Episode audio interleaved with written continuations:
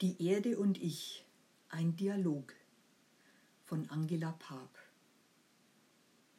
Ich bin ein Stadtmensch eigentlich.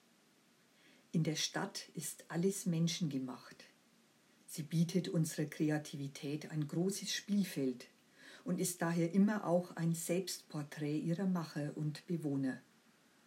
Sie alle erkennen sich darin und arbeiten vor diesem Spiegel am Projekt Mensch. Im besten Sinn treffen sich dort Kunst, Kultur, Philosophie und Spiritualität zu intensivem Austausch. Aus diesen Gründen mag ich die Stadt.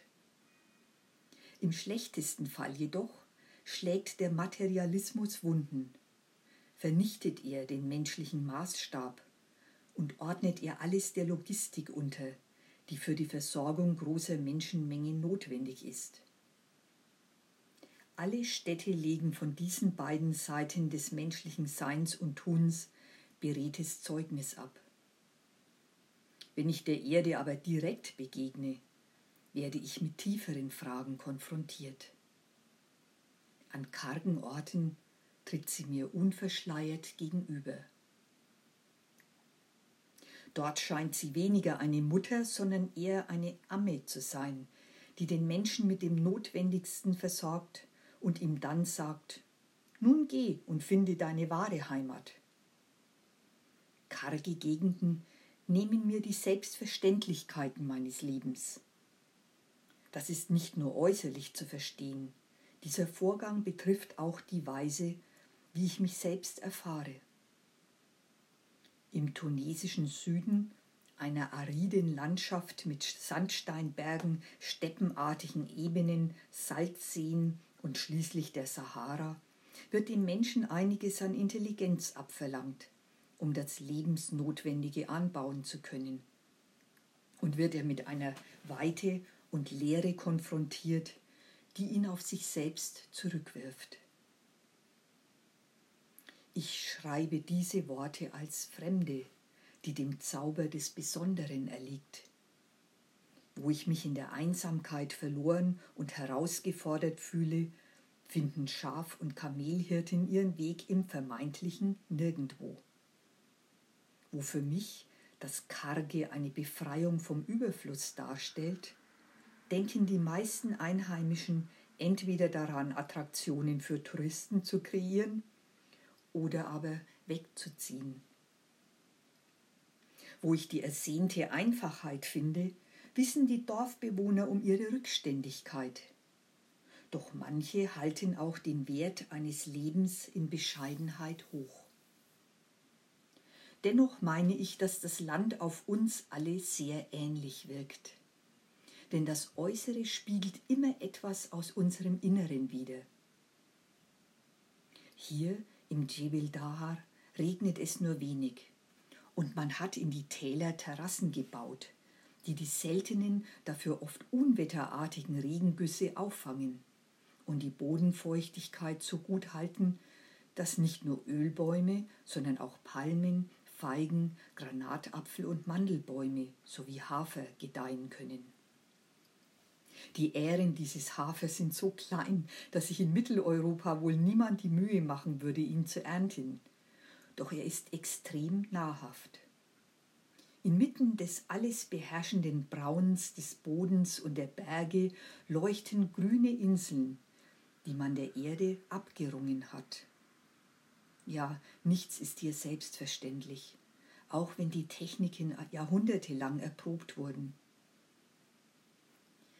Mein Hiersein wird mir selbst unter diesen Bedingungen zum Geschenk und zur Aufgabe, beides im gleichen Maße. Ich frage mich, kann ich als eine besondere Blüte dieser Erde gedeihen? Haus und Landschaft bestehen aus dem gleichen Material, und was der Mensch macht, scheint er mit wenig Werkzeug zustande zu bringen. Inmitten der steinigen Halbwüsten sind alle Bauwerke aus den Steinen errichtet, die man vor Ort findet. Diese geben den unverputzten Fassaden ihr landschaftliches Gepräge. Die meisten Häuser beherbergen nur einen einzigen Raum und sind tonnenartig überwölbt. Ihre Ausmaße sind so bescheiden, dass die Landschaft sie schier verschluckt. In viele Tafelberge des tiefen Südens haben die Menschen Gebäude hineingegraben. Man hat den Fels ausgehöhlt und das gewonnene Material davor zu Vorräumen und Höfen aufgeschichtet. Die Möbel hat man auch so weit möglich gemauert und die Fußböden bestehen aus bloßem gestampftem Lehm. All das glatte, glänzende, beinahe abstrakte unserer technischen Apparate, das industriell gefertigte unserer Alltagsgegenstände, all die bei uns so üblichen Bekleidungen und Beschichtungen sind abwesend. Hier gibt es nur, was man mit den Händen und wenig einfachem Werkzeug herstellen kann auch wenn fast jeder dort zumindest ein einfaches Handy besitzt, denn Telefonleitungen sind abseits der Städte rar. Man ist näher an den Dingen, näher an der Erde, die all das hervorgebracht hat. Mein eigenes Menschsein, das sich zu Hause sehr im Mentalen abspielt, erfährt durch die neu gewonnene Bodenhaftung eine gewisse Entspannung aber zugleich wirft das augenfällige Verbundensein mit der Erde andere Fragen auf. Ich bin bewusster eins mit ihr als zu Hause, und doch zugleich fühle ich mich als Geheimnis. Schließlich die Sahara. Wenn sie in der Sonne leuchtend am Horizont auftaucht, macht sie einen größeren Eindruck auf mich als das Meer. Ihre riesigen, erstarrten Wellen, die hinter einer Ebene mit kniehohen, trockenen Büschen in Sicht kommen, sprechen von Macht. Wenn man sie betritt, in sie eindringt, muss man sich in ihrer großen Stille überantworten. Da ist nichts als Himmel und Sand. Mithin dominieren die puren Elemente Feuer wegen der Tageshitze, Luft und Erde das Erleben. Man scheint sich entweder am Anfang oder am Ende einer Schöpfung zu befinden. Aber Milliarden mineralische Teilchen erstrecken sich feinst zermahlen, soweit das Auge blicken kann. Das Material ist, ja was nun, Ausgangspunkt für etwas Neues oder Ende von allem, was war? Und der Mensch? Muss sich in diesem fast nichts neu erfinden. Wenn der Koran sagt, wohin du dich auch wendest, dort ist Gottes Angesicht, Sure 2, Vers 115, dann glaube ich gerne, dass dieser Vers von einem Wüstenvolk empfangen und ohne weiteres verstanden wurde.